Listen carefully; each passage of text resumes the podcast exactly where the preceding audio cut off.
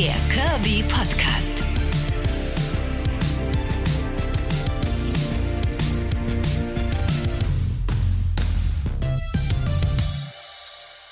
Acht von zehn. Check. Wir neigen uns dem Ende der Staffel. Ihr Lieben, cool, dass ihr auch heute wieder am Start seid. Falls ihr zum allerersten Mal reinhört, das hier ist Extragramm der Kirby Podcast von und mit tada, mir, Karin Scholz, Radiomoderatorin bei Radio Brocken in Sachsen-Anhalt.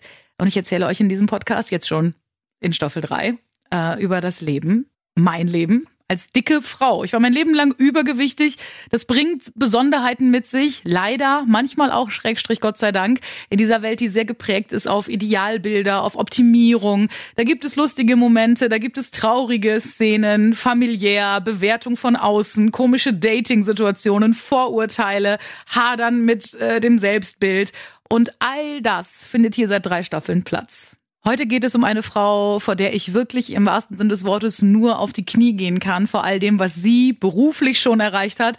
Lisa Ludwig ist eine echte Nummer im Medienbusiness.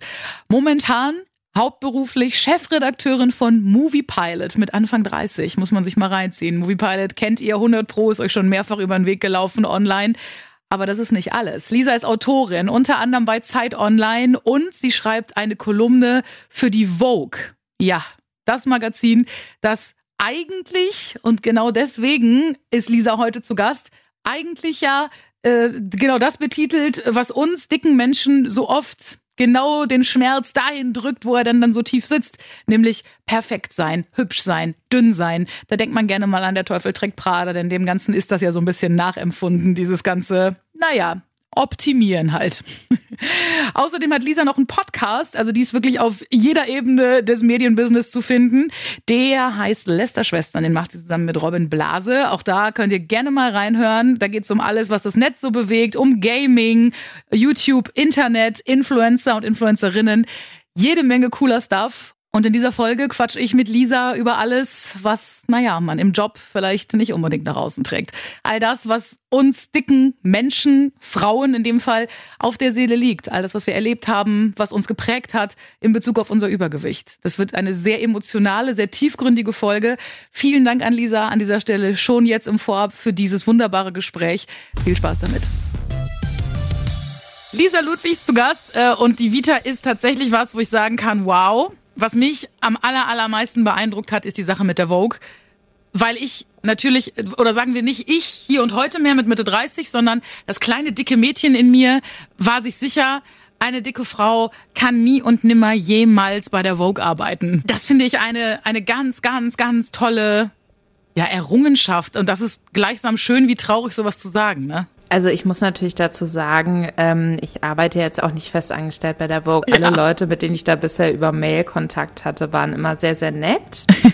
Deswegen gehe ich mal davon aus, dass es da auch sehr, sehr nett ist. Aber ähm, ja, also auch von dem, was ich jetzt so früher von der Vogue gedacht hätte. Und ich habe Vogue auch damals, glaube ich, über Sex and the City so ein bisschen mitbekommen, weil mhm. Carrie Bradshaw da doch dann irgendwann auch eine Kolumne schreibt und das ganz, ganz toll findet. Ja. Ähm, ich habe das äh, tatsächlich sehr, sehr lange im, auch immer im Kopf gehabt, als einfach so ein Hort für Frauen, die so aussehen, wie ich niemals aussehen werde. Und deswegen verstehe ich natürlich, dass es jetzt auf den ersten Blick dann so unfassbar, vielleicht auch absurd für viele wirkt, dass äh, dass äh, ich da einen Artikel veröffentlichen konnte, wo es eben um Sticksein geht und der sehr, sehr vielen Leuten anscheinend auch zumindest von dem, was, also ich habe extrem viele Nachrichten bekommen. Ich habe noch nie so viele Nachrichten bekommen auf den Text, den ich geschrieben habe. Mhm. Und ähm, das hat sehr, sehr viel aus der Seele anscheinend gesprochen und da hatten aber auch alle irgendwie, kamen auch alle mit, ach und sowas in der Vogue, wo ich mir denke, aber vielleicht ist es gerade Vielleicht ist es dann gerade da wichtig. Ich denke auch, definitiv ist es gerade da wichtig. Also man sagt ja auch immer, man muss da hinpacken, wo es weh tut oder so, so agieren, dass es vielleicht auch mal weh tut. Ähm, also nicht, dass jetzt schlanken Frauen weh tut, wenn eine dicke Frau einen Artikel schreibt, aber ähm, ich glaube, ähm, genau das ist es am Ende des Tages, dass diese Schubladen so ein bisschen aufgerissen und diese ganzen komischen Vorurteile so durchbrochen werden und dieses ganze, der eine kann nur das, der Dicke ist nur hier zu Hause und der Dünne ist nur da zu Hause und all so ein Quatsch Ähm, das ist das gleiche wie äh, eine dicke Frau darf kein Bikini anziehen und ein dicker Mann darf, äh, keine Ahnung, äh, im Bus nur ganz hinten sitzen, weil er immer stinkt und schwitzt und keine Ahnung, was für ein Käse. Ähm, einen sehr, sehr prägnanten Satz, ähm, der auch vielfach ähm, überall dann durch die Social Medias ging und so äh, aus diesem Artikel ist. Ich habe schon als Kind gelernt, dass mein Körper nicht mir gehört, sondern zur öffentlichen Diskussion freigegeben ist. Und ich glaube, das ist was, das kennt jeder dicke Mensch der zumindest schon seit seiner Kindheit eben auch dick ist, so wie ich ja auch, komplett aus dem FF. Also diese ständige Bewertung in der Familie, von außen, in der Schule, von Lehrern. Welche Erfahrungen hast du damit gemacht? Ich glaube, wo ich es immer am für mich schlimmsten fand, weil das für mich auch so ein Beweis war dafür, ich kann davon nicht weg, mhm. ist, wenn man sich einfach nur so durch die Öffentlichkeit bewegt. Also gar nicht unbedingt so, Ne, Familie ist natürlich eine Sache, da muss ich sagen, da habe ich jetzt innerfamiliär das nicht so schlimm gehabt, glücklicherweise. Ähm, oder nicht so dramatisch, wie ich es von anderen Leuten gehört habe. Oder jetzt auch so im Freundeskreis oder so war das nicht unbedingt ein Thema. Da hat mir das nie jetzt irgendjemand an den Kopf geschmissen in einem Streit oder so. Ähm, was ich wirklich schlimm fand, war ähm, dieses einfach draußen unterwegs sein und irgendwo hinzugehen, um irgendwas zu machen, sei es sich mit Leuten zu treffen, einkaufen zu gehen, was auch immer. Und jede Person, die einen vorher noch nie gesehen hat, mit der man noch nie ein Wort gewechselt hat, äh, ist der Meinung, sie kann jetzt kommentieren, wie mhm. man aussieht. Oder fühlt sich jetzt dazu berufen, einem laut zum Teil ja auch irgendwas äh, hinterher zu brüllen und so auch gerade so das dann in dieser Lautstärke zu machen oder so, dass es auch alle mitbekommen, das zeigt ja auch, dass ähm, die Personen sich dann sicher sein können, dass da niemand einschreitet, ne? Dass da mhm. niemand sagt, das können sie doch nicht machen, was hat ihnen die Frau denn da getan oder was hat ihnen denn dieser Teenager getan? So, mhm. so können sie doch nicht mit anderen Menschen sprechen. Nee, das ist normal anscheinend. Und ich weiß nicht, ich kann mir vorstellen, mittlerweile ist die Öffentlichkeit da, glaube ich, ein bisschen sensibilisierter als früher. Also ich bin jetzt 32, wenn ich mir vorstelle, so was mir alles an den Kopf geworfen wurde, ja. als ich so 14, 15 war, das war schon krass. Und das ist dann auch wirklich einfach so ein Punkt, wo man sich dann auch überlegt, laufe ich jetzt an größeren Menschengruppen vorbei, die Absolut. sich unterhalten. Ja. Weil man immer im Hinterkopf hat, was, wenn die dann jetzt sich gleich dazu bemüßigt fühlen, mich zu beleidigen. So. Und das ist halt irgendwie so ein Ding, ähm, ich glaube, das können sich viele Leute ganz, also die so normschön sind, sage ich jetzt mal, oder die jetzt ähm, körperlich nichts haben, was in Deutschland irgendwie als ähm, nicht der absolute Durchschnitt gilt. So, die können sich vielleicht nicht vorstellen, wie das ist, aber das ist echt so ein ähm, Punkt auch immer gewesen für mich so, man fühlt sich halt nie frei. Man hat immer das Gefühl, ich gucke lieber auf den Boden, ich versuche keinen Raum einzunehmen. Ich habe bis heute, es klingt jetzt dramatischer eigentlich, als es ist so. Und ich meine, ich kenne auch andere Leute, die nicht unbedingt so gerne durch die Gegend laufen und dabei essen, aber ich ähm, habe wirklich Probleme, zum Teil in der Öffentlichkeit zu essen, wenn ich alleine in der Öffentlichkeit bin da, weil ich das immer so kennengelernt habe, dass dann Leute kommentieren, dass ich ja jetzt esse und kein Wunder, dass ich dann so aussehe. So als müsste nicht jeder Mensch essen, um nicht zu sterben. Und das ist halt irgendwie, das sind so, das fällt mir, glaube ich, als erstes ein. Das ist definitiv auch eins zu eins äh, die Erfahrung, die ich damit gemacht habe, sei es dieses an größeren Gruppen vorbeizugehen, äh, als auch ganz speziell diese Sache mit dem Essen. Also äh, sind auch beides Dinge, die äh, den Hörern und Hörerinnen des Podcasts, also zumindest denen, die die ersten beiden Staffeln schon gehört haben, ähm, jetzt nichts Neues mehr ist, weil sie das von mir auch schon kennen, diese Geschichten. Äh, und genau so ist es eben. Ne? Du hast einfach mal irgendwie das Gefühl, und das habe ich auch bis heute. Wenn ich bis heute, wenn ich an einer äh, Gruppe, gerade bei Jungs ist es bei mir doll, ähm, aber auch bei Mädels. Also wenn ich an einer Gruppe Teenager vorbeilaufe, dann fühle ich mich wieder wie 13 und ich bin halt 34, weißt du? Aber ich laufe da vorbei und denk, oh Gott, äh, und dann lachen die und ich denk sofort, ja, alles klar, die lachen über dich. Ne? Die kennen mich nicht, keine Ahnung. Und selbst wenn, ich bin halt doppelt so alt wie die, ja, so what, dann lach, tschüss. So, weißt du? Aber trotzdem, das steckt halt so krass in einem drin. Also ich kann das ähm, ja zu 1000 Prozent unterschreiben, was du sagst, definitiv. Ich muss sagen, ich habe vieles mittlerweile nicht mehr so ganz für mich ähm, aktuell im Kopf. Hm weil ich schon das Gefühl habe, dass sich da viel auch für mich verändert hat. Entweder ich achte nicht mehr so drauf oder gut, ich habe halt eigentlich auch, wenn ich alleine draußen unterwegs bin, ich habe halt immer Kopfhörer drin und höre irgendwas. Ne? Also deswegen, das ist jetzt nicht so, dass ich da unbedingt mitbekommen würde, außer die Leute schreien es mir ins Gesicht, äh, wenn da irgendjemand was Doofes sagt. Aber ähm, das hat sich für mich so ein bisschen vom öffentlichen Raum tatsächlich ins Internet verlagert, würde ich sagen. Also was sicherlich auch so generell der Entwicklung der Gesellschaft geschuldet ist, dass Leute auch Sachen, die sie ähm, sich nicht trauen, in der Öffentlichkeit zu sagen, einem dann halt lieber irgendwie anonym schreiben. Mhm.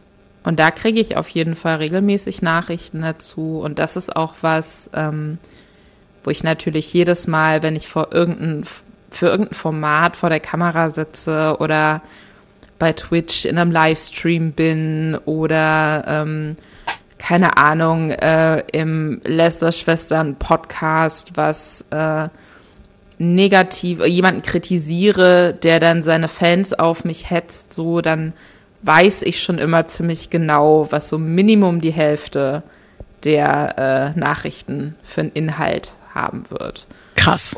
Und ähm, das ist natürlich was, was einen sehr, ja, was einen auch unfrei macht, ne? Absolut. Also ich immer, ich muss immer oft was, was ich mir immer denke, so ich, ich streite mich zum Beispiel total gerne. Ich streite mich inhaltlich total gerne. Aber wenn ich dran denke, was ich jemals für Auseinandersetzungen hatte, dann waren das zum großen Teilen, ging es dann oft von Leuten, die anderer Meinung waren als ich, gerade im Internet. Dann ging es nicht darum, was ich jetzt gesagt habe und ob das stimmt oder ob das nicht stimmt oder ob die der Meinung sind, ich habe da irgendwie einen argumentativen Fehler gemacht oder was auch immer sondern die haben gar nicht drauf gehört, was ich gesagt habe, sondern die mhm. haben mich angeguckt. Und das war ihr Grund, mich anzugreifen. Ich kenne das auch, also natürlich nicht in so einer Bandbreite wie du. Da kann ich echt sagen, ähm, das liegt wahrscheinlich aber auch einfach daran, dass jetzt diesen Podcast bestimmt jetzt nicht unbedingt irgendwelche Fatphobia-Menschen sich reinballern, äh, um mir dann nachher eine Hassnachricht zu schreiben. Ähm, ich habe das sehr selten erlebt, was, was meine Arbeit so angeht. Ich kenne das aus der Sicht von Führungspositionen, also von Chefs, die dann, wo man dann im Nachhinein erfährt, für den hast du mal gearbeitet, naja, aber hinterrücks hat er das und das und das gesagt. Und hinterrücks ist der eigentlich der Meinung, äh, ich würde eigentlich auch nie einen dicken Menschen einstellen, weil Dicke sind undiszipliniert und scheiße und kriegen nichts geregelt, weil sonst wären sie ja nicht dick. Also solche Sachen sind da gefallen, ne?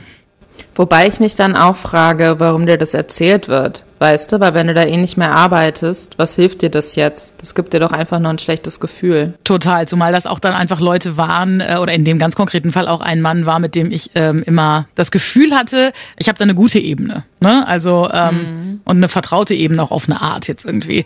Nur ähm, ich fand diese, diese Erkenntnis wirklich sehr, sehr erschreckend. Ich meine, das ist, äh, da gibt's ja auch Studien drüber, dass dicke Menschen ähm, weniger verdienen und weniger ernst genommen werden und all sowas. Ähm, aber das, was du sagst, geht dadurch noch, äh, noch weiter oder mindestens genau in die gleiche Kerbe. Das ist einfach unfassbar. Dieses äh, grundsätzlich schon mal ähm, nicht ernst genommen zu werden oder direkt abgewertet zu werden, einfach nur weil man schon mal der Mensch ist, der man ist, bevor man auch nur ein Wort gesagt hat zu der Sache, um die es eigentlich geht. Ne? Ja, absolut. Und das ist halt also für mich war immer total wichtig, äh, irgendwie ernst genommen zu werden in dem, was ich bin und in dem, was ich sage. Und ähm, ich habe mich halt immer auch schon so sehr kreativ ausgedrückt in allen möglichen Bereichen, habe mich immer auch sehr, sehr tief in Themen eingearbeitet. Und das war für mich, das, das war für mich immer so das Schlimmste. Neben der Tatsache, dass ich natürlich auch Probleme immer mit meinem Körper hatte und auch nach wie vor irgendwie dann habe und sich das unterschiedlich stark dann jeweils ausdrückt. Aber das war das Schlimmste für mich und so frustrierend für mich, dass mir niemand zugehört hat oder dass ich das Gefühl hatte, die Leute würden mir zuhören und, und die Leute würden wertschätzen vielleicht auch, was ich sage oder sich zumindest damit auseinandersetzen, wenn sie mein Aussehen nicht in Anführungszeichen abschrecken würde. Ja. Und natürlich ist nichts Abschreckendes an meinem Aussehen. So jeder, der nicht zuhört, weil er eine Person nicht sexuell attraktiv findet, ist ein Vollidiot. Aber weißt du, was ich meine? So Komplett. dieses so, hör bitte, ich, ich hab doch, ich weiß doch, was ich jetzt hier mache, so hör mir doch zu. Ja. Und das ist gar nicht nur so im, ich versuche einfach nur meinen Job zu machen, sondern auch einfach viel so im Privaten irgendwie. Und das ist sowas, das, ähm, das finde ich bis heute am frustrierendsten. Ich glaube, ich bin wirklich immer wieder einfach nur glücklich und deswegen mag ich Podcasts eigentlich auch. Weil die einem natürlich die Freiheit geben, die Leute hören einem zu. Die Ja. Leute gucken einen dabei nicht an. Ja. Und das heißt, die Leute können, selbst wenn sie, ähm, wie sagt Fettphobiker? Keine Ahnung, ich finde dieses Phobiker immer, das hat sowas mit Angst zu tun, aber warum soll jemand Angst vor meinem Körper haben? Das finde ich halt auch mal so ein bisschen Quatsch. Einfach ähm, Leute, die Menschen aufgrund ihres Aussehens diskriminieren, haben nicht die Möglichkeit, in dem Moment, wo sie dich zum ersten Mal in einem Podcast hören, dich aufgrund deines Aussehens zu diskriminieren Mhm, weil sie nur deine Stimme hören. Das heißt, sie müssen sich mit dem auseinandersetzen, was du sagst. ja. Das find, deswegen liebe ich Podcasts und deswegen freue ich mich einerseits zwar auch, wenn ich für irgendwelche Videosachen angefragt werde und habe da aber immer erstmal so einen Knoten im Bauch, weil das äh, bedeutet, also ich weiß, was danach kommt. Ja. Und ich weiß, dass mir die Hälfte der Leute nicht zuhört, wenn ich spreche. Ja, das ist furchtbar. Äh, das ist interessant, was du sagst, weil äh, eins zu eins, das Gefühl kenne ich natürlich komplett. Ich meine, ich bin jetzt halt Radiomoderatorin und ich weiß, dass ich eigentlich immer zum Fernsehen wollte. Und ich habe damals schon gedacht, ich komme sowieso nie ins Fernsehen, so wie ich aussehe. Weißt du? Äh, und habe dann halt gesagt, okay, dann mache ich Radio. Es war auch die beste Entscheidung. Ich liebe Radio. Es ist, es ist wunderbar. Es ist alles schön. Aber ähm, dann habe ich wirklich irgendwie Praktikum gemacht mal bei einem Fernsehsender und habe gesehen, die Moderatorinnen, die dürfen da echt mittags dann halt ein Salatblatt essen und ansonsten aber irgendwie auch nichts und die sind halt wirklich ultra, ultra dünn und sind schwanger und machen aber trotzdem Diät, weil sie so eine Angst haben, dass sie im Fernsehen dick aussehen und all sowas. Das klingt jetzt auch schon wieder so sehr überspitzt, so nach Teufeltreck Prada. Ähm, Fakt ist aber, ähm, da haben wir wirklich noch einen sehr, sehr langen Weg vor uns, was das angeht. Ne? Gerade auch so in Fernsehen und in diesen ganzen Entertainment-Formaten. Also ich meine, ähm, kennst du wahrscheinlich, ähm, Leonie Koch ist ja die erste ähm, Plus-Size-Frau, äh, die bei RTL ein Magazin moderiert, ja, ähm, Explosiv. Die kenne ich, die hatte ich in der zweiten Staffel äh, zu Gast, weil wir beide uns aus dem Radio kennen tatsächlich und wir kommen auch grob aus der gleichen Ecke, also eigentlich genau aus der gleichen Stadt. Wir kommen beide aus NRW, aus Münster. Und ähm, das war auch super interessant, mit ihr darüber zu sprechen. Nur ist sie aber auch zum Beispiel eine Frau, ähm, die ist gerade so an der Grenze zu Plus-Size. Also die trägt von 42 bis aller, allerhöchstens 48 alles, aber will ich auch nur, wenn es ganz klein ausfällt. Und da von Plus-Size zu sprechen, finde ich ja schon fast wieder ein bisschen vermessen. So, ne? Ähm, aber das ist nochmal wieder ein ganz anderes Thema.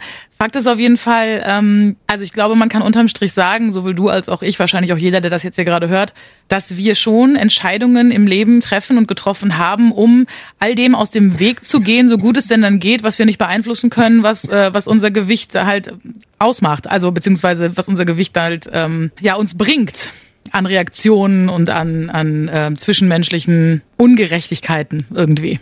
Ich finde halt wirklich einfach, und das war ein ähm, Satz, der hat mich zum Beispiel sehr geprägt. Ähm, das ist aus einem, äh, ja, Gedicht, würde ich sagen, von einer Autorin, die hatte ich ursprünglich auf Tumblr gefunden, die heißt Caitlin Seal und die hat ein Gedicht darüber geschrieben, was sie ihrer Tochter antworten würde. Also sie hat noch keine Tochter, aber wenn sie irgendwann eine Tochter hätte, was sie der antworten würde, wenn die Tochter sie fragt, ob sie schön ist.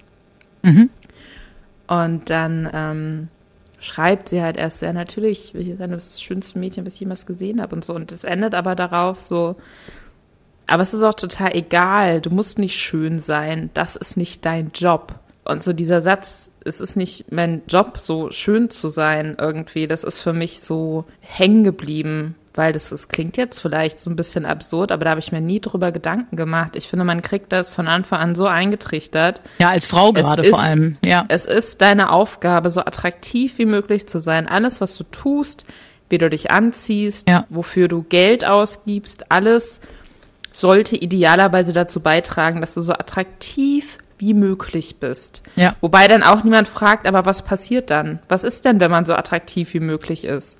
Dann ändert sich die Aufgabenstellung ja trotzdem nicht. So, du kannst ja, du kannst dich äh, runterhungern da, und dann das Gefühl haben, okay, aber jetzt krie- kriege ich bestimmt keine ekligen Kommentare mehr von Leuten, die mich in einem Video sehen. Und dann suchen die sich aber was anderes an dir, was nicht schön genug ist. Und das ist halt einfach so ein Punkt irgendwie, dieses, man muss gar nicht schön sein. Das muss ich nicht machen. Was, wie, was, wie würde mein Leben aussehen, wenn ich mir überhaupt keine Gedanken darüber machen würde, ob ich schön bin. Ja. Und das war für mich ein totaler Gamechanger. Ich bin da nach wie vor überhaupt nicht raus. Also es ist nicht so, dass ich jetzt so sage, oh, seitdem bin ich so frei und mir ist alles, nee, überhaupt nicht. Also wirklich nicht. So, ich kann an keinem Spiegel vorbeilaufen, ohne mich anzustarren, auch irgendwas zu suchen, was vielleicht auch gerade in meinem Gesicht nicht passt. Weil ja. das, was mir an meinem Körper nicht passt, sehe ich auf den ersten Blick. Aber die, die Sache ist so, allein dieser Gedanke, das, das, das muss irgendwie, finde ich, so ein bisschen mal in einem reifen und einem auch wirklich sagen, so was, was könnte denn alles, was könnte denn alles sein? Was könnte man denn alles machen? Wie viel besser würde es einem gehen? wenn man nicht ausschließlich daran gemessen werden würde. Und die Sache ist, und das hört man ja auch oft in dem Zusammenhang, dass Leute dann so sind, so, ja, aber ich bin doch nicht äh, diskriminierend, nur weil ich etwas nicht attraktiv finde. Und ich verstehe den Punkt, dass Leute, jeder findet andere Sachen attraktiv. Natürlich. Mhm. Und es gibt Schönheitsideale, sicherlich, wo man sich dann natürlich auch fragen muss, was würden die Personen attraktiv finden, wenn sie nicht von frühester Jugend an eingeprügelt gekriegt hätten, was Schönheit zu sein hat. Ähm, aber ich verstehe das. So, ich, ich glaube, jeder hat irgendwie Bild davon im Kopf, was die Person attraktiv findet und eine Vorstellung davon, was sie attraktiv findet. Und das ist auch total in Ordnung. Aber so dieser Punkt, anderen Leuten dann aufdoktrinieren zu wollen, oh Gott, ich bin auch schon im Feierabend, auch gedanklich. das wird schwierig. Sprechen wird schwierig. Ähm, aber ich, äh, ich bring's jetzt zu Ende. Ich bring's jetzt zu Ende. Ja, du schaffst es. Es ist auch ein schweres Wort. Ähm, ähm, aber also dieser, dieser Gedanke zu glauben, wenn jemand nicht passt, dann muss man ihn darauf hinweisen, weil es ist ja eigentlich die Aufgabe von jedem, so schön wie möglich zu sein. Ja. So, das ist, das das ist einfach das, da muss man sich von entfernen und das ist, ich habe wirklich vergessen, wie ich auf diesen Punkt gekommen bin. Es tut mir so leid. Ich alles gut, es ist alles gut, es ist alles gut. Ich fand ähm, ein wunderbares Zitat deiner Kolumne auch. Mein Körper ist kein Tempel, mein Körper ist eine Lagerhalle für Trauma. Und das kann ich halt wirklich auch komplett unterschreiben. Ich kann mal kurz aus meinem äh, verrückten Leben erzählen als dicke Frau. Ähm, also ich habe jetzt im letzten Jahr 20 Kilo abgenommen, bin darauf äh, stolz. Und zwar nicht, weil ich denke, ich bin jetzt mit 20 Kilo leichter ein tollerer Mensch. Ähm, ich würde aber lügen, wenn ich sagen würde, es macht nicht Spaß, dass die Klamotten alle wieder besser passen, dass ich manche Sachen wegtun musste, weil sie jetzt zu groß waren. Äh, und ähm, ich fühle mich gut so, vor allem, weil ich sehe, ich habe keinen Bluthochdruck mehr. Ähm, ich fühle mich fitter. Äh, der einzige Grund war, also ich habe mein Leben lang Diäten gehalten und äh, versucht aus dem Mangel heraus und aus der Idee heraus, so wie du bist, bist du nicht gut genug und nicht, du bist scheiße und du musst dünner sein und du sonst findest du nie einen Mann und all sowas. Ähm, aus diesen ganzen Gründen heraus habe ich versucht, mich runterzuhungern, wie du gerade auch schon so schön gesagt hast. Ähm, und das hat immer mal mehr, mal weniger funktioniert, aber niemals gehalten. Und jetzt habe ich zum allerersten Mal aus der Selbstliebe heraus versucht zu agieren und zu sagen, ich möchte gerne für meinen Geist und meine Seele, das klingt jetzt spiritueller, als ich es meine, aber so war es, einen etwas gesünderen Raum schaffen. Also ein etwas gesünderes Zuhause, weil ich wirklich, weil ich persönlich für mich gemerkt habe, es geht mir ein bisschen an die Gesundheit, das Übergewicht. Was um, um, um Gottes Willen jetzt nicht auch nochmal wieder dieses Stigma ähm, unterstützen soll mit Dicke sind immer ungesund, was der völliger Blödsinn ist also ich habe eine Blutgerinnungsstörung, muss deswegen auch äh, Blutverdünner nehmen und halt ähm, Kompressionsstrümpfe tragen. Sexy. Mhm. Ähm, und hatte jetzt ein Rezept bekommen von meiner Hausärztin für ein paar neue. Und war hier ähm, in so einem ähm, Sanitätshaus, um die ausmessen zu lassen. Das sind ja immer Maßanfertigungen. Also so kenne ich dass es immer Maßanfertigungen sind. In Berlin war das immer so. Da habe ich ja lange gewohnt und gearbeitet. Ähm, und dann so eine 1,60 Frau Ü50 guckt mich von oben bis unten an, sagt, ja, ja, also in der Maßgröße werden Sie ja wohl nicht passen. Und ich so, und in dem Moment ich so, alles klar, mein erwachsenen Ich, ciao, rennt nackig mit dem Cocktail über eine Wiese, ich stehe da, bin gefühlt irgendwie sieben, mit all meinen Issues und all meiner Panik und meinem, oh Gott, oh Gott, ich weiß, ich bin dick und scheiße. Ähm, und die haute einen Spruch nach dem nächsten raus, was das anging irgendwie, bei diesem Ausmessen dann auch. Ähm, und es wurde von Minute zu Minute schlimmer, dieses Gefühl. Und der Tag war gefühlt für mich gelaufen, jetzt bis vor einer halben Stunde oder so. Ne? Also ich war so dermaßen ähm, wieder so eingegraben in diesen ganzen Selbsthassgedanken und dann auch natürlich in diesem, boah, jetzt habe ich schon so viel verändert, so viel Positives erreicht, bin jetzt so viel irgendwie entspannter und lebe gesünder. Bei mir muss man auch ehrlich sagen, ich hatte auch eine Essstörung, also ich hatte ein ganz krasses Binge-Eating-Verhalten. Also ich habe wirklich unkontrolliert Essen in mich reingestopft, muss ich halt auch mal sagen. Ne? Gerade wenn ich irgendwie krasse Emotionen hatte, sei es Freude, sei es Trauer, sei es irgendwie ähm, Verzweiflung. Also ich habe Berge gefuttert einfach. Und ähm, das, das alles habe ich hinter mir, so, so gut wie jedenfalls. Und ähm, da haut sowas ganz massiv wieder rein. Also ähm, das, ist, das ist krass. Und auch da bist du dann wieder irgendwie so hilflos ausgeliefert. Und dann denke ich mir, was hätte ich machen sollen? Klar, ich hätte mich natürlich äh, umdrehen können und gehen oder so. Ne? Das frage ich mich ganz oft. Da weiß ich aber dann in der Situation trotzdem immer noch nicht weiter. Also da bin ich dann immer noch das Kind oder der Teenager. Das ist echt schwer. Ähm, das ist spannender Moment so ein bisschen, glaube ich, weil, ne, aber das ist ja absurd. Das ist ja nicht irgendeine Person, sondern ist eine Person, von der du eine Dienstleistung in Anspruch nimmst. So, du bist gerade die Kundin und es ist ihr Job, für den sie bezahlt wird, dir diese Strümpfe zu bestellen, auszumessen, was auch immer. Ja. Und äh, unabhängig davon, ob man jetzt dieses Der Kunde ist König-Ding unterschreiben möchte oder nicht, ne? Aber so das Gefühl, dass eine Person denkt, du bist dann, oder, oder Frauen, die die Körper haben wie wir, oder Menschen, die Körper haben wie wir, dass sie in dem Moment so entmenschlicht sind, dass sie jegliche Distanz verlieren. Weil die würden doch jetzt auch nicht, wenn jemand mit einer, weiß nicht, überdurchschnittlich großen Nase oder so reinkommt, dann würde die doch auch nicht die ganze Zeit darüber reden, wie hässlich die, sie diese Nase jetzt findet. Das würde niemandem einfallen. Ja, absolut.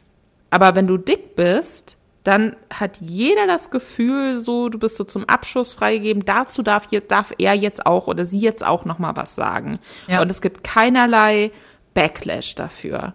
Und das finde ich so absurd. Ist es komplett. Ich habe auch in dem Moment nur noch gedacht, also ich merkte, wie ich anfing, so mich so zu rechtfertigen, ne? wie ich sowas gesagt habe wie, ja, also ich habe ja auch diese Blutgerinnungsstörung und ich muss ja auch da Blutverdünner nehmen, weil das erste, was ich dachte, war, die denkt jetzt, ja, ja, klar hat die eine Thrombose gehabt, die ist ja auch fett wie nix. So, weißt du? Oder ähm, halt, dass es alles sofort so darauf dann reduziert wird. Ne? Das passiert ja übrigens auch äh, leider Gottes nicht nur in sowas wie Sanitätshäusern, sondern ja auch bei Ärzten durchgängig. Da muss ich Gott sei Dank sagen, da habe ich jetzt persönlich noch nicht so eine Erfahrung gemacht. Aber ich kenne Geschichten, auch teilweise sogar von HörerInnen hier vom Podcast, ähm, die sagen, du kannst dir nicht vorstellen, was mir Ärzte schon erzählt haben. Also wirklich krass kranke Menschen, die in, die in Notaufnahmen fahren mit akuten Bauchschmerzen, mit, mit krassen Erkrankungen, die nach Hause geschickt werden, so nach dem Motto, ja, ja, sie sind halt dick, sie haben Blähung, sie haben zu viel gegessen. Oder nee, das kommt alles nur von ihrem Übergewicht, machen sie mal ein bisschen Sport oder so, weißt du? Ja, das finde ich gerade in diesem, in diesem medizinischen Bereich, finde ich das unglaublich. Also das finde ich wirklich unglaublich. Ich bin sowieso chronisch krank, was im ersten Schritt überhaupt nichts mit meinem Übergewicht zu tun hat, sondern eher dazu mitgeführt hat, mhm. dass ich übergewichtig bin in der Form, in der ich jetzt bin. Mhm. Ja, nee, das ist halt gerade, also einerseits Leuten dann so vorwerfen, ja, wir sind doch jetzt hier die Ärzte und die Ärztinnen, wir wissen doch, wie man sich gesund verhält, wir wissen doch, wie sie gesund werden können und dann aber einfach so ihrer ärztlichen Pflicht nicht nachkommen. Und das ist aber, das ist auch das, was ich mit als dicke Person wird man entmenschlicht meine, ne? Du bist dann nicht mehr ein Patient, du bist dann ein unmündiges Kind irgendwie. Mhm. Und äh, plötzlich ist es nicht mehr ihre Aufgabe, dich gesund zu machen in dem Moment oder rauszufinden, was dein Problem jetzt ist, sondern es ist plötzlich deine Aufgabe, dich da schön selbst drum zu kümmern, weil sie haben andere Leute, äh, denen sie jetzt was, denen sie wirklich helfen können. Ja, so absolut. auf die Art. Und ja. das ist, ähm, das ist unglaublich. Ich habe teilweise auch so ein bisschen das Gefühl, ähm, Gott sei Dank, wie gesagt, von den Ärzten, mit denen ich mich jetzt umgebe, also Hausärzte, Fachärzte, die man eben so an der Hand hat, die einen kennen, die sucht man sich ja aus. Aber gerade in so Notaufnahmesituationen, die Gott sei Dank ja nicht allzu häufig vorkommen, aber wenn sie dann mal vorkommen, ähm, da habe ich auch immer massive Angst vor der Bewertung Also, ähm, wo wir jetzt gerade bei dem Thrombose-Thema waren, ich musste, ähm, also meine erste Thrombose hatte ich mit 18. Ähm, da hatte ich mir das Sprunggelenk gebrochen und dann halt Gips getragen und dann dann noch Pille genommen und so, so wie das halt dann irgendwie auch früher so war. Ähm, und äh, keiner irgendwie dran gedacht und ja, und dann noch Übergewicht und diese und diese Blutgerinnungsstörung, von der damals noch keiner was wusste. Also es war logisch, dass ich eine Thrombose kriege in dem Fall. Und ähm, da weiß ich noch, da muss dann irgendwie ähm, ein, zwei Tage danach zur Kontrolle musste ich mal irgendwie Blut abgenommen bekommen. Ist das ein deutscher Satz? Nee, irgendwas war mit bekommen gerade komisch. Egal. Also mir wurde Blut abgenommen. mir wurde dann Blut abgenommen und äh, das war die ähm, Frau des Arztes, wie das auf dem Land so ist. Ne? Die arbeitete da und sah auch noch ein bisschen verpennt aus und hat es nicht hingekriegt, da aus der Vene ordentlich Blut zu zapfen. Hat da drei oder viermal daneben gestochen und dann meint die irgendwann, guckt mich an und meint, naja, das ist ja auch gut gepolstert da. Ne? Also mit sowas fängt's an, mit sowas umgibst du dich dein Leben lang, da sagst du als Kind oder als Teenie auch natürlich nichts zu. Und wenn du dann merkst, dass deine Mutter, die daneben steht, auch nichts sagt, dann lernst du daraus ja auch, ja gut, dann ist das wohl eben so. Karin, sorry, du bist halt dick, also da musst du jetzt mit leben. Das ist dein Schicksal, Pech. Wenn du meinst, dick sein zu müssen, dann musst du damit leben. So, das kriegt man ja so ein bisschen eingeimpft. Und äh, was die Ärzte so generell angeht, gibt es ja schon noch, glaube ich, welche, die dann eben so ein bisschen der Meinung sind, das ist so ein bisschen das, was du auch gerade, was du gerade gesagt hast, da habe ich manchmal das Gefühl bei fremden Ärzten so dieses, ja, pff, sie sind halt dick, ne? Was soll ich ihnen sagen? Ich meine, ja, sorry, aber äh, also wenn sie krank sind, dann sind sie ja selber schuld, weil sie sind ja nun mal dick, aber da draußen sitzen ja auch schlanke Leute, die können nichts dafür, dass sie krank sind. So, ne? Das, das, das habe ich teilweise auch schon erlebt. Dass man immer so ein bisschen so mit einem Auge so, äh, so abgewertet wird. Und da kommen wir jetzt in diese sehr aktuelle Sache mit Covid-19, äh, mit den Corona-Impfungen. Ähm, ich habe schon massenhaft Leute gehört, die sich aufregen, dass dicke Leute ähm, mit äh, BMI Ü30 in Prio-Gruppe 3 sind und mit äh, und waren sogar in Prio-Gruppe 2, also sind noch viel eher als jetzt schon geimpft worden, äh, mit BMI über 40, äh, weil sie eben schwere Adipositas haben, also schwer übergewichtig sind und somit eben krass gefährdet für einen schweren Verlauf dass dann Leute sagen, ja toll, jetzt werden die ganzen Fetten hier noch vor mir geimpft und noch dafür belohnt, dass sie fett sind und ich muss hier noch länger warten. Also ich bin ähm, schwer übergewichtig und ich habe eine chronische Krankheit und ich habe keine Einladung bekommen zur Impfung. Ich hoffe, irgendjemand da draußen macht es glücklich. Auch ich musste Ärzte durchtelefonieren und bin dann irgendwann äh, an Impftermin gekommen. Zum einen ist es, finde ich, absurd, dass ähm, Teile der Gesellschaft, manche Personen glauben, es wäre richtig und angemessen, dicke Personen permanent dafür zu bestrafen, dass sie dick sind, egal auf welcher Ebene. Dann hört man ja oft ähm, irgendwie so, ja, aber hier, äh, ihr belastet die Gesundheitssysteme. Ähm, Obwohl es, glaube ich, so ist, dass äh, unabhängig davon, dass ich es nicht gut finde, da Kategorien aufzumachen, weil jeder zahlt irgendwie Kranken für Krankenversicherungen und die Systeme sind darauf ausgelegt, dass man dann eben zum Teil für Leute mitzahlt, die es schlimmer trifft. So, es ist einfach so, ist unser Sozialstaat ist auch richtig so, dass es so ist. Ja. Aber ich sag mal so, ich glaube, es gibt gefährlichere Dinge als Übergewicht. Weiß man ja auch. Es, es gibt tödlichere Dinge als Übergewicht. Es gibt ähm, so, wenn, wenn eine Person so lange gemobbt wird, bis sie in eine Essstörung reinrutscht mhm. oder äh, psychische Probleme entwickelt, die auch behandelt werden müssen, wem ist denn dann geholfen? So, das ist ja absoluter Bullshit einfach und äh, wäre mir auch neu, dass man irgendwie ähm, keine Ahnung, jede Person, die sich auf dem Oktoberfest volllaufen lässt, einen öffentlichen Pranger stellt und sagt, also Entschuldigung, aber Sie schädigen hier gerade Ihre inneren Organe und ähm, deswegen zeigen wir jetzt überall mit dem Finger auf sie und beleidigen sie, weil sie belasten ja dann irgendwann langfristig gesehen unser Gesundheitssystem. Absolut. Also das ist einfach, das ist alles so vorgeschoben und ich verstehe wirklich nicht dieser offene Hass und diese offene Ablehnung, die einem Leute gegenüberbringen und dieses so ein komplett als Mensch nicht mehr wahrnehmen wollen und man ist irgendwie der Witz und man ist ekelhaft und was auch immer den Leuten sonst noch. Ich, ich verstehe das nicht. Ich verstehe nicht, wo dieser Hass herkommt, so. Es ist für mich absolut so, ich, ich bin auch nur ein Mensch, so, ich existiere auch nur, dass ich dick bin, ist nicht alles, was mich beschreibt. Das ist ein extrem kleiner Teil von dem, was mich beschreibt als Mensch.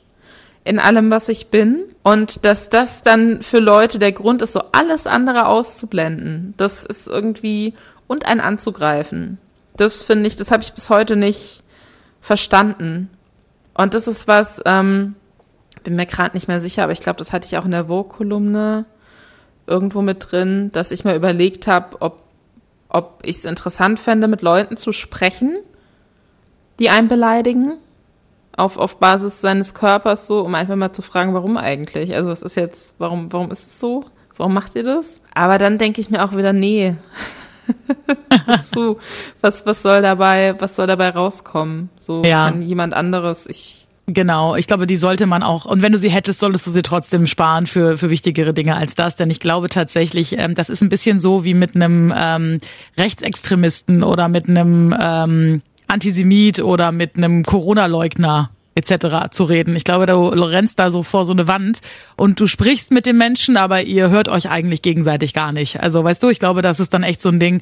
Jemand, der so weit geht, ähm, der ist dann gar nicht empfänglich und offen, glaube ich, für deine Art der ähm, Kommunikation und für die Argumente, die du da hast und für die Fragen, die du da stellst. Weißt du, da kommt dann nur, ja, du bist halt fett. Ja, na und? Ja, du bist halt fett. Ja, du bist fett, du bist ekelhaft. Ja, du bist halt fett. Ja, und wieso bin ich fett? Ja, guck dich doch mal an. Bah, ekelhaft, ekelhaft. Also so, das sind so die Gespräche, die ich aus, also Gespräche, wenn man es so mal so nennen kann, ist, glaube ich, deutlich äh, überbewertet als Begriff dafür. Aber ähm, was ich so aus meiner Teenagerzeit kenne. Also ähm, ich bin ja auch massiv ähm, ausgelacht und gehänselt und gemobbt worden von zum Beispiel ähm, ein, zwei Jahre älteren großen Brüdern meiner Freundinnen und deren Kumpels dann und so. Ne? Also ich habe wirklich auch da auf dem Land die ganze Bandbreite an äh, Fettshaming abbekommen. Ich habe mir wurde irgendwie im Club ein Kaugummi in die Haare geschmiert. Ich wurde von A nach B geschubst mit diesem witzigen, äh, wenn ich betrunken bin, schubse ich meine Freunde gegen dicke Frauen. Ha, weißt du, dieser ganze Kack. Ähm, mir hat auch mal einer einen Kinderriegel hinterhergeschmissen, äh, als ich über die Straße gegangen bin. und so ein Kack. Also hier, hier schmeckt's ja und so. Also das sind alles so Geschichten. Hast du das auch? Ich habe manchmal, wenn ich so anfange darüber nachzudenken und es für mich so aufzuzählen innerlich, ähm, dann denke ich mir manchmal, das ist unfassbar, wie also ich kann das gar nicht glauben. Ich kann es mir selber nicht glauben, dass das alles passiert ist. Das ist so absurd. Ähm, ich muss immer an eine Situation denken, da war ich ja auch so 14, 15, 13 vielleicht, keine Ahnung, auf jeden Fall ähm, wollte ich irgendwie zur Bushaltestelle oder so laufen und laufe einfach an so drei Teenagern vorbei, zwei Jungs, ein Mädchen. Ähm, und das Mädchen auch eher so ein ja buschikoserer, eigentlich auch kräftigerer Typ so, ne? Also jetzt auch nicht irgendwie so die super normschöne Prinzessin, sage ich jetzt mal, die so gar kein Verständnis dafür haben kann, wie es ist, in einem Körper, wie in einem Körper in meinem so zu leben, ähm, kommt auf mich zu und sagt zu mir, ich habe die noch nicht mal angeguckt, so, so ich bin wirklich, also ich, wir, wir kannten uns nicht, es gab keinerlei Verbindung kommt zum, auf mich zu und sagt zu mir, wenn ich so hässlich wäre wie du, würde ich das Haus nicht verlassen. Und dann läuft man halt so weiter, weil man ist verabredet und man muss irgendwie so hin Mhm. und denkt sich aber gleichzeitig auch, wie, wie krass. Ja. Wie krass, dass mir jemand sowas ins Gesicht sagt und sich, ne, sowas, wo ich mir denke, das würde ich, glaube ich, meinem größten Feind im Streit nicht ins Gesicht sagen. Absolut. Und da kommen wir wieder zu dem, was du ja auch gesagt hast und worüber du ja auch schon geschrieben hast. Ähm, man ist so vogelfrei. Als Dicker bist du so dem Ganzen so ausgeliefert und äh, das musst du halt ertragen. Das ist halt so. Das ist halt auch okay und das kann dir jeder sagen, wie er es sieht und kann seine Aggressionen an dir auslassen und so ist es dann halt. Ich meine mal ganz gese- abgesehen davon, wer entscheidet, was schön und was nicht schön ist. Wenn man wenn man guckt, ähm, also wenn man sich unsere beiden Jobs anguckt, sowohl das, was du machst und bei dir ist es noch viel viel krasser als als bei mir. Ähm, wie, wie, ähm, wie tough und wie cool du arbeitest und was du alles schon gemacht hast und in, in wie vielen Stellen von wirklich großen ähm, journalistischen ja, Institutionen du gearbeitet hast und auch jetzt ja weiter Chefredakteurin bist. Ich meine, wie krass ist es alles? Ähm, da würde wahrscheinlich jeder denken, ja, äh, na und, das interessiert die doch einen Scheiß. Also ich habe zum Beispiel auch sehr, sehr früh gelernt, ähm, du kannst mir, du kannst mich nicht erschrecken, wenn ich dich zuerst erschrecke. Also meine Abwehrhaltung ist, ich gehe immer als Erste drauf, ich bin immer laut, ich bin immer forsch, um die Leute so von mir wegzuhalten. Ne? Also bei Fremden zumindest oder bei Leuten, wo ich noch nicht sicher bin. Ähm, da hau ich immer eher eine Kerbe zu doll zu, ähm, um die mir einfach schon mal direkt vom Hals zu halten, weil ich Angst vor der Bewertung habe. Und ähm, ich glaube, sowohl von mir als auch von dir würde es keiner denken, dass wir dann auf sowas so reagieren. Oder auch diese Sache, die du gesagt hast, mit dem immer die Kopfhörer auf und am liebsten gar nicht draußen rumlaufen und einfach am liebsten, äh, das habe ich, ich glaube, in Staffel 1 schon mal gesagt, ähm, am liebsten den Unsichtbarkeitsumhang von Harry Potter ausleihen, wenn man irgendwo hin muss, weil ich will gar nicht gesehen werden. Ich will es nicht. Ähm, ich will am liebsten verschwinden. Also für, für die, für die äh, Augen der Leute draußen. Hast du das immer noch? Mm, nee, nicht mehr so extrem. Ähm, aber sobald ich an so einer Gruppe vorbei muss, definitiv. Also gerade an so einer Gruppe äh, Jüngerer. Ähm, und ich habe auch ganz lange gedacht, wenn mich ein Mann anguckt, dann macht er das nur, weil ich so fett und hässlich bin, dass der, dass der dahin glotzen muss, weil er es so eklig findet. Also ich konnte mir ganz lange nicht vorstellen, dass mich auch mal ein Mann anguckt oder auch eine Frau, äh, weil sie mich hübsch oder attraktiv finden. Sondern es war immer klar, wenn mich einer anguckt, dann nur, weil er denkt, so, weißt du? Ja, also dieses nicht, nicht wahrhaben zu können, dass einen vielleicht jemand attraktiv findet, so. Das, äh, das kenne ich auf jeden Fall. Ich muss sagen, dass ich mir mittlerweile so, also ich, ich habe manchmal das Gefühl, auch so wie es wie es oft erzählt wird oder wie sich das Leute, die nicht dick sind, vorstellen, dass man halt so mit seinem Körper lebt und so 24/7 so, oh, ich bin dick. Oh Mhm. ja, ich bin dick. Ja. Das sind ich und mein dicker Körper hier in meiner Wohnung im Genau. Homeoffice. Aber die Re Realität ist natürlich so, da denke ich 99,9 Prozent meiner Zeit nicht drüber nach. So, das ist mein Körper. Ich, ich denke, ich beschäftige mich den Großteil meiner Zeit nicht damit, ob ich jetzt hässlich bin oder nicht. Ich finde mich auch nicht hässlich. Ähm, es ist für mich total okay. Ich merke, ich, ich habe auch in der Öffentlichkeit ähm, mittlerweile, also ich laufe nicht durch die Gegend und denke mir so, oh, ich glaube, jeder findet mich attraktiv. Absolut nicht. Also das würde mir immer noch schwer fallen zu glauben, wenn mich Leute attraktiv finden.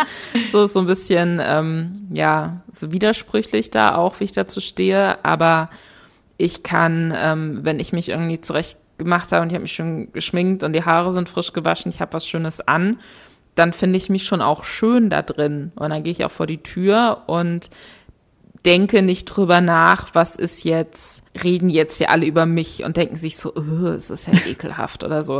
Ja. Das, das habe ich nicht. Aber was, was ich immer merke, ist, wenn, wenn Fotos von mir gemacht werden, die nicht ähm, schön sind, weil ich gerade nicht so, ne, man, man kennt ja auch irgendwie so seine Angles und weiß, wie man sich hinsetzen muss und weiß, aus welcher Perspektive man in die Kamera guckt und so.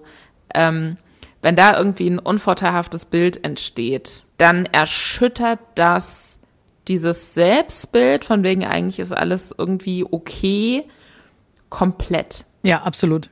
So, Ja. und dann denke ich mir so, ach so, so sehe ich aus. Genau das. Ja. Gerade, Ja. gerade wenn Leute dann auch noch sind, hä, du siehst ja super aus, dann denke ich mir so, scheiße, okay.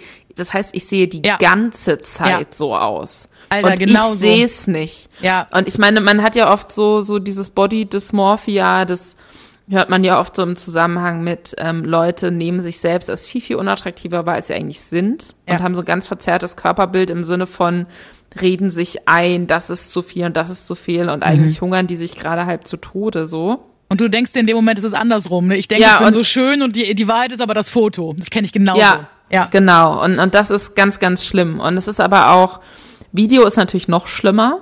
ja. Video ist richtig furchtbar. So, ich kann mir keine Videos angucken, in denen ich drin bin. Mhm. So, ich habe kein einziges Video von denen gesehen, wo ich in, ich habe so ein äh, Gaming-Format ähm, mal mitgemacht, da war ich in so vier Folgen mit dabei. Ähm, ich äh, war jetzt kürzlich bei so einem größeren äh, Twitch-Live-Event. Das habe ich mir nicht angeguckt. Kann ich mir nicht angucken.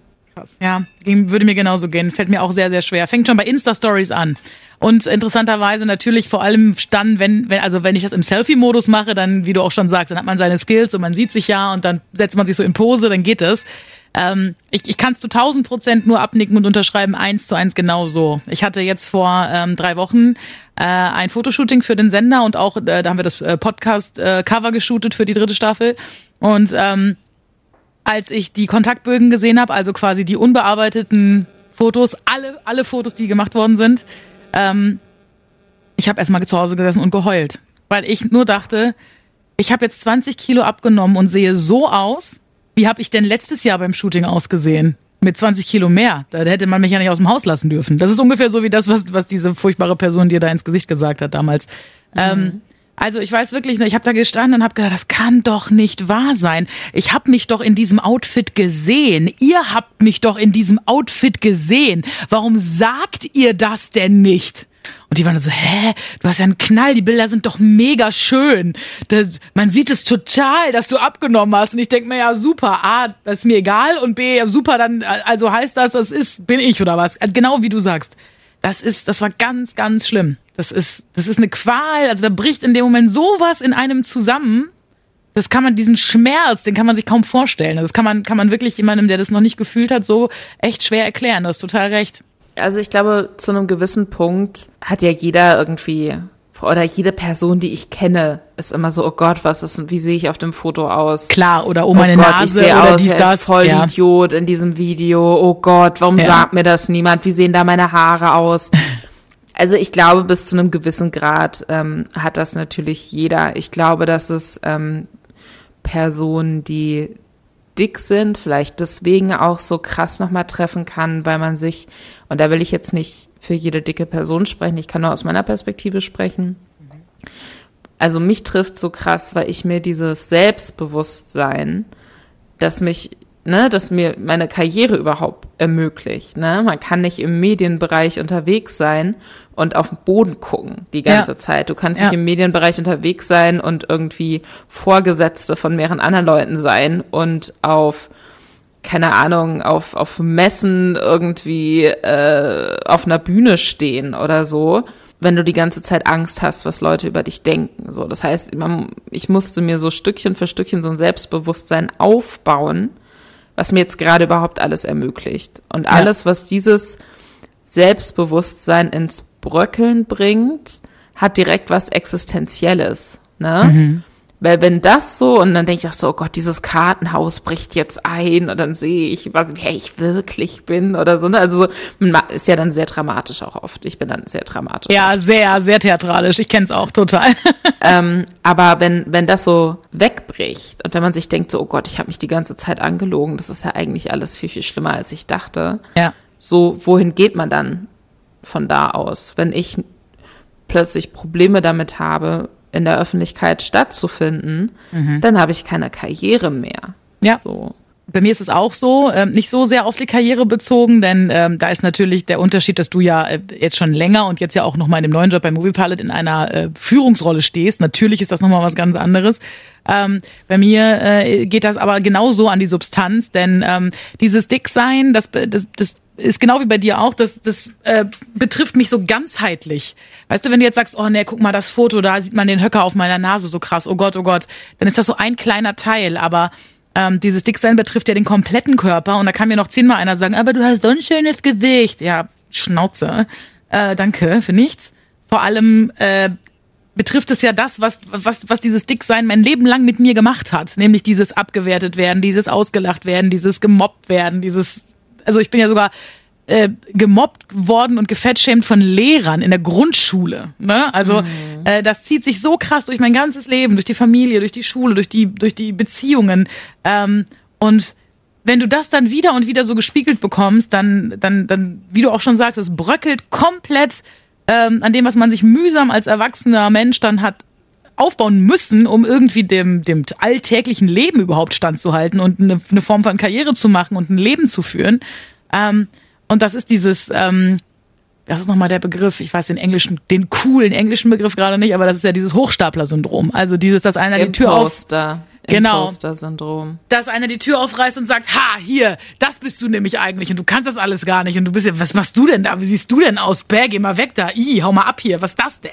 So jemand wie du kann das nicht. Und genau das ähm, wird dann wieder so aktiviert in einem drin. Also so geht mir das damit. Total. Ich glaube tatsächlich, dass so grundlegende Ängste, die man da hat, dass die sehr, sehr viele Leute in sich tragen, unabhängig von ihrem Aussehen.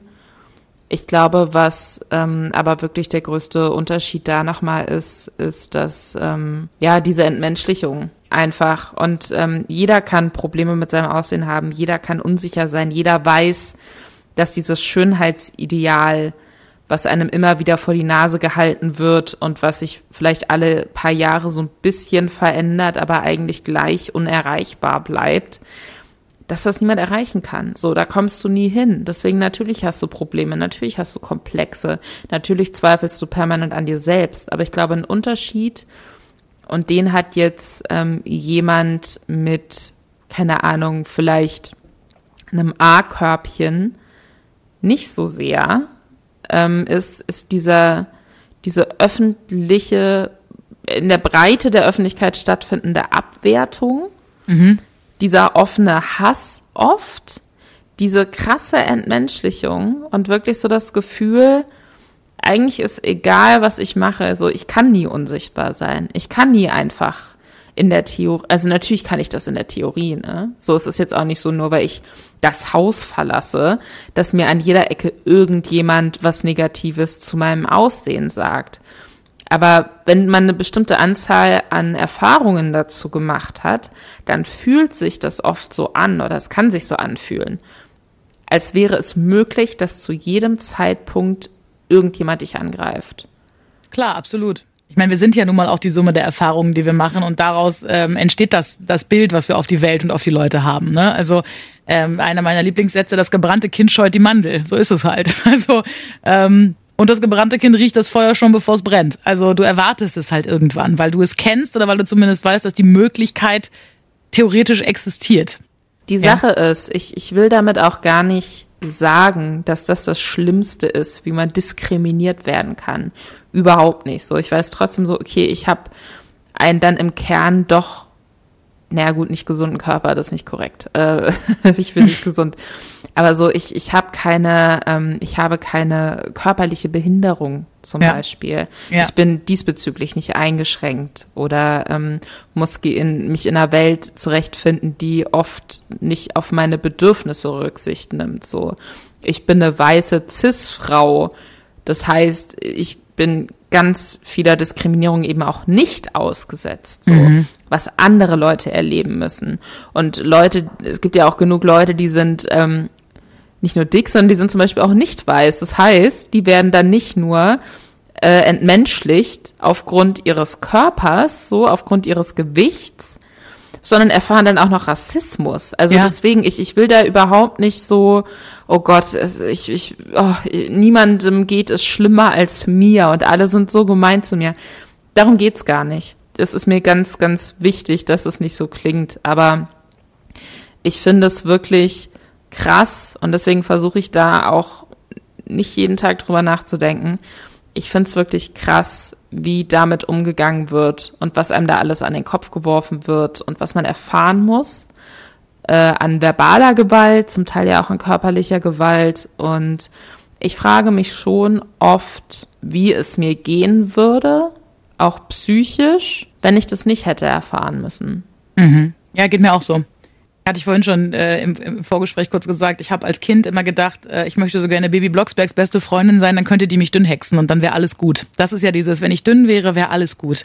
Dann hätte ich ja. keine Probleme, dann wäre ich, äh, wäre ich irgendwie äh, die coolste der Schule und hätte tolle Freunde. Ich meine, die habe ich jetzt auch und die hatte ich damals auch, aber ähm, ne, dann würde man dieses ganze Mobbing-Ding nicht erfahren, dann wäre man einfach nur wie alle anderen.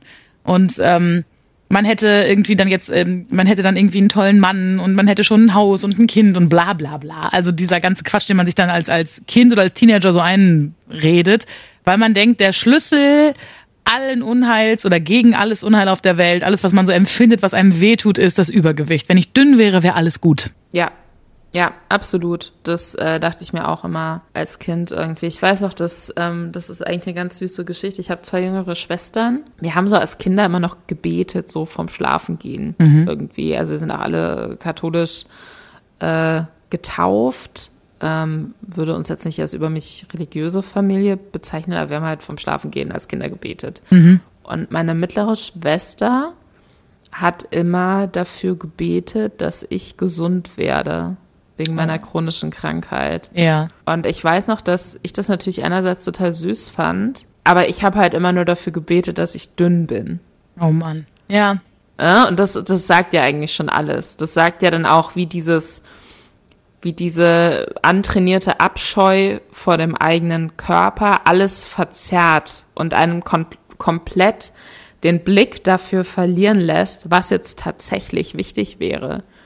Natürlich ja. wäre es, unabhängig davon, dass Beten in meinen Augen nicht funktioniert, keine Ahnung, so, wenn, das, wenn Leute da Kraft rausziehen, dann finde ich das ganz, ganz toll und dann sollen sie das machen. Ähm, aber wenn, wenn ich jetzt in einer komplett theoretischen Situation die Wahl hätte, möchte ich dünn sein oder möchte ich meine chronische Krankheit nicht mehr haben, dann wäre die richtige Entscheidung natürlich zu sagen, ich möchte diese chronische Krankheit nicht mehr haben, weil das viel, viel gefährlicher ist. Ja. Auf allen Ebenen viel, viel gefährlicher. Und trotzdem, auch heute noch, auch mit diesem Wissen, wenn ich vor die Wahl gestellt werden würde, möchtest du gesund sein oder möchtest du dünn sein? Ich weiß nicht, auf welchen Knopf ich drücken würde. Ich, ich kann mhm. nicht, ich kann nicht, ich könnte jetzt nicht versprechen, dass ich mich ähm, gegen das Dünnsein entscheide. Ja, so lange, genau so lange halt es nach. Und das ist einfach, das ist krass. Ja, ja, absolut. Ich kann es to total nachvollziehen, es geht mir auch genauso und ich, ähm, also man muss natürlich auch immer gucken, also mir ist es ja eben auch diese chronische Krankheit mit diesem, mit diesem ähm, erhöhten Thromboserisiko und dieser Blutgerinnungsstörung und so. Ähm, ich würde mich wahrscheinlich fürs Dünnsein entscheiden, kann ich dir sagen. Aber das liegt natürlich auch immer an dem Schweregrad der Krankheit, die man dann hat, ne? Also was quasi die andere Wahl wäre. Ich glaube aber, dass, ähm, wie du schon sagst, ähm, das zeigt ja einmal die ganze Bandbreite der Sache. Also, dass man wirklich immer noch glaubt, wenn ich dünn wäre, wäre mein Leben schöner und besser und vor allem auch die Vergangenheit. Also äh, gerade so was Kindheit und, und Jugend angeht, ähm, glaube ich, habe zumindest ich, das kann ich für mich wertfrei sagen, super viel verpasst. Also ich habe keinen Tanzkurs gemacht als einzige mit irgendeinem Jungen aus meiner Schule, weil ich mich nicht getraut habe, einen zu fragen und mich hat halt auch keiner gefragt. Und äh, ich habe nicht auf irgendwelchen Partys rumgeknutscht, äh, weil ich halt dachte, ja, ich bin eh dick, mich finden eher hässlich und scheiße und äh, so halt. Ne? Also ich glaube, ähm, dieses Unbeschwerte, also ich war noch nie unbeschwert, in meinem ganzen Leben kann ich mich dran erinnern, dass ich mal unbeschwert war, so richtig komplett zu 100 Prozent. Aber es wäre, glaube ich, einiges unbeschwerter gewesen ohne das Übergewicht. Nur ist die Frage, was war da zuerst oder was ist daran schuld, das Übergewicht oder dass wie die Welt es behandelt, ne? Das ist natürlich immer was. Ja, ich glaube, so dieses, ich habe so einer gewissen Unbeschwertheit auch lange nachgetrauert, muss ich sagen. Ich guck auch nach wie vor total gerne so, so Sachen wie Euphoria oder so, diese HBO-Serie, wo mhm. halt so, so, so Geschichten die äh, zu so Highschool-Zeit spielen oder so, wenn, wenn das größte Problem von allen irgendwie ist, äh, ob der Schwarm der Schule sie auch zurückliebt oder so. oder wer zu viel getrunken hat und alles noch nicht so auf so einem existenziellen Level irgendwie ja. äh, bedrohlich und schwierig ist. Und ich muss aber dazu sagen, dass, also ich glaube, ich habe gute ich, ich habe auch gute Partys gefeiert. Nicht als Teenager, aber als ich ähm, mit 19 endgültig von zu Hause ausgezogen bin und nach Berlin zurückgezogen bin, mhm. ähm, da, da war ich schon auch viel unterwegs. Also da habe ich ordentlich auch was mitgenommen, würde ich sagen. Ja. Ähm, aber so diese absolute Unbeschwertheit, die hat, die hat mir halt nicht nur wegen meines Körpers, sage ich jetzt einfach, oder meinem Gefühl zu meinem Körper gefehlt, sondern eben auch einfach, weil ich, seitdem ich sechs Jahre alt bin, Diabetes Typ 1 habe und mhm. ständig meinen Blutzucker im Blick behalten muss und mir mehrfach am Tag Spritzen setzen muss. Ja. Und da kann man nicht komplett loslassen. Weil wenn ich komplett loslasse und wenn ich kein Gefühl mehr habe dafür, was mit meinem Körper ist, dann kann ich, wenn es richtig, richtig scheiße läuft, in diabetisches Koma fallen. Dann sterbe ich vielleicht. Ja. Und das sind so, Sachen irgendwie, deswegen dieses komplett frei sein, weiß ich nicht. Hätte ich natürlich gerne gehabt, natürlich. Wie jeder. Aber ich glaube, dass dieses Bild von, man hat ja keine Probleme und Schulzeit und alles ist noch wild und macht Spaß. Ich glaube, das wirkt viel nach außen hin so. Aber ich glaube, für die wenigsten Personen hat sich das auch wirklich so angefühlt, unabhängig davon, wie die aussehen. Ja, ich glaube auch, dass am Ende, und das weiß ja eigentlich auch jeder, man guckt Leuten immer nur vor den Schädel, ne? Und was da innen passiert, ähm, das ist bei Familien so, das ist bei Beziehungen so, das ist in Freundschaften so. Ähm, das weiß keiner so genau und jeder hat da seine, äh, seinen Rucksack auf und seine Sachen zu tragen. Ne? Aber ja, unterm Strich ähm, können wir, glaube ich, beide sagen, also ich für mich auf jeden Fall, ich gehe davon aus, du, du, du auch, zumindest grob in diese Richtung, dass da noch viel Luft nach oben ist, was, ähm, was Akzeptanz angeht und was einfach auch erstmal eine, äh, ja, Akzeptanz ist eigentlich so hart, ne? Also wie armselig ist es, äh, von, von, von Mitmenschen zu verlangen, akzeptiert doch dicke Menschen als Menschen gleichwertig wie nicht dicke. Aber das ist ja wohl erstmal der allererste Schritt, an dem es auch immer noch hapert. Ich will überhaupt, weißt du so, ich, ich will keine krassen Hashtags oder Celebrities, die mir auf Instagram erzählen, dass wir alle gleich schön sind, so. Ich möchte einfach nur nicht von wildfremden Menschen beleidigt werden aus dem Nichts. Das ist das, das ist mein Anspruch daran, wie ich mir wünsche, dass sich dieser, dieser Diskurs verändert. Ich, ich finde, das ist das Mindeste. Das ist das Mindeste, was man von anderen verlangen kann. Ein wunderbares Schlusswort. Jetzt habe ich dich doch eine Stunde lang voll gelabert. Es tut mir total leid, dass wir so lange, ich glaube sogar noch viel länger. Diese Aufnahme läuft jetzt schon seit einer Stunde. Ich danke dir auf jeden Fall. Es hat mir ganz viel Spaß gemacht. Dankeschön für deine Zeit. Dankeschön für die Einladung. Ihr Lieben, wir hoffen, dieses sehr emotionale Gespräch hat euch genauso gut gefallen wie Lisa und mir, als wir es geführt haben. Herzlichen Dank an dieser Stelle nochmal an Lisa für die Offenheit und äh, die Ehrlichkeit, die sie an den Tag gelegt hat. Denkt dran, den Podcast natürlich sofort euch reinzuziehen, zu abonnieren. Lester-Schwestern. Ansonsten findet ihr alles von Lisa Ludwig auf Twitter und auch auf Instagram.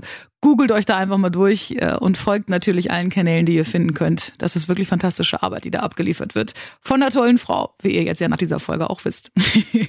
Dankeschön fürs Zuhören. Ich freue mich auf euer Feedback zur Folge mit Lisa Ludwig. Gerne, wie immer, am liebsten über Direct Message bei Extragram at Extragram Podcast.